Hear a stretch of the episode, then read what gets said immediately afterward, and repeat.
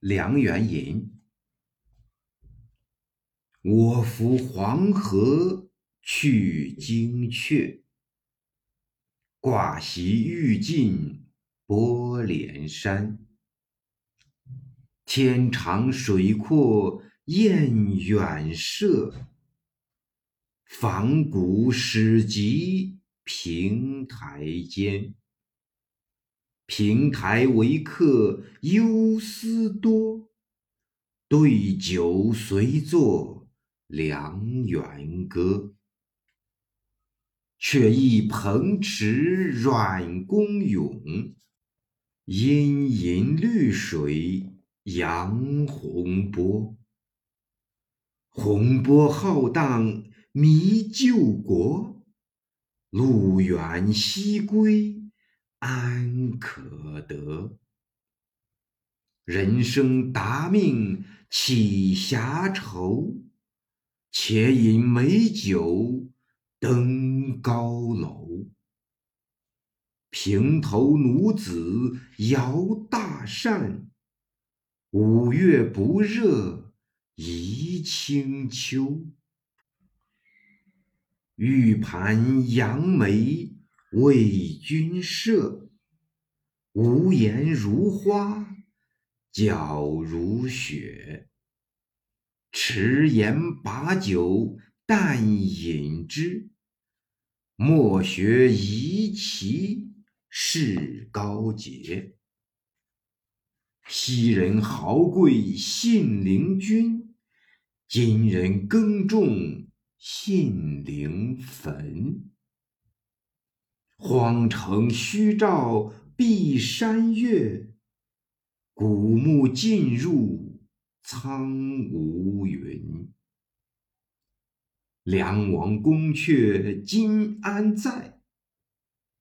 美马先归不相待。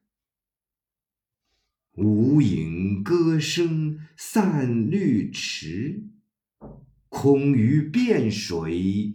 东流海，沉吟此事泪满衣。黄金买醉未能归，连呼五白行六伯，分曹独酒酣池灰。歌且摇。一方远，东山高卧拾起来。欲济苍生未应晚。其一作梁园醉酒歌。梁园又称梁苑，汉梁孝王游赏之所，故址在今河南商丘市。挂席即扬帆，平台春秋时宋皇国父为宋平公所筑，梁孝王曾扩建，故址在今河南虞城县西。虞城与商丘相邻，故梁园与平台亦相接。彭池在古大梁即今河南开封。阮公为阮籍，字嗣宗，魏晋时诗人。在其《咏怀诗》有云：“徘徊蓬池上，环顾望大梁。绿水扬洪波，旷野茫茫茫。绿水清澈的水。奴子不得着冠巾，以别于奴主，故称平头奴子。无言，无地之言，白如雪。古人食梅，佐以盐，谓之盐梅。”又以盐梅佐酒，夷其即伯夷、叔齐。商周之际，孤竹君之子，孤竹君欲以君位传次子叔齐，叔齐逃，伯夷亦逃。周灭商，伯夷、叔齐亦不食周粟，饿死首阳山。事件《史记·伯夷、叔齐列传》。信陵君，战国魏安敖王一亩地。名无忌，封信陵君，人而下士，事无不肖，皆谦而礼之，至食客三千人。信陵君墓在开封市南。事件《史记·信陵君列传》。苍梧云来自苍梧之云，苍梧即九嶷山，在今湖南宁远县境。传说白云出于苍梧，入于大梁。梁王即梁孝王，汉文帝子，梅马为西汉慈父家梅称司马相如。